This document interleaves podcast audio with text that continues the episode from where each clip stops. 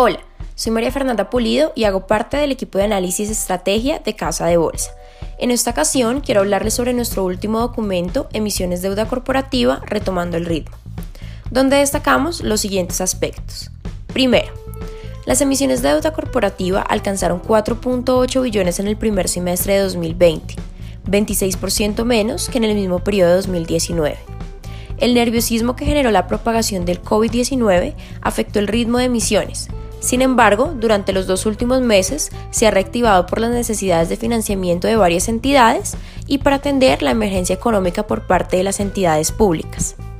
Segundo, el 41% de las emisiones realizadas durante el primer semestre corresponden a títulos denominados en tasa fija, el 31% a títulos indexados a la VR y el 28% restante a títulos indexados al IPC.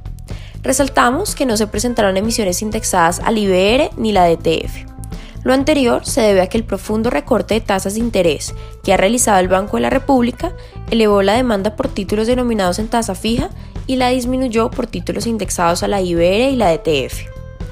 Tercero, el plazo más emitido ha sido el de tasa fija 5 años, con un total de 1.1 billones, seguido de 7 años en tasa fija e IPC, con un total de 883 mil millones de pesos.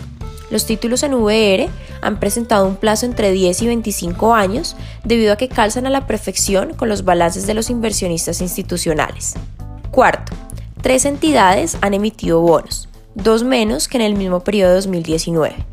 La emisión más grande la realizó Grupo Energía Bogotá con 950 mil millones, seguido de la vivienda con 700 mil millones y Bogotá Distrito Capital con 600 mil millones de pesos. Quinto, destacamos la participación de emisores poco recurrentes en el mercado como lo son Celsia, Carvajal y UNEPM, quienes realizaron emisiones por 200 mil, 300 mil y 150 mil millones respectivamente. Y finalmente, teniendo en cuenta las emisiones que se han realizado desde 2008 a la fecha, en el segundo semestre de 2020 vencerán 3.1 billones de pesos sin incluir cupones, siendo noviembre y diciembre los más elevados. El vencimiento más alto se presentará en el mes de diciembre, correspondiente a una serie emitida en el pasado por Ecopetrol por un total de 479 mil millones de pesos.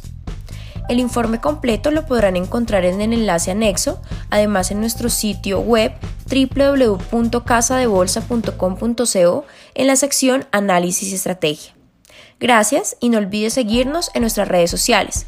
Nos encontramos en LinkedIn, Facebook y Twitter.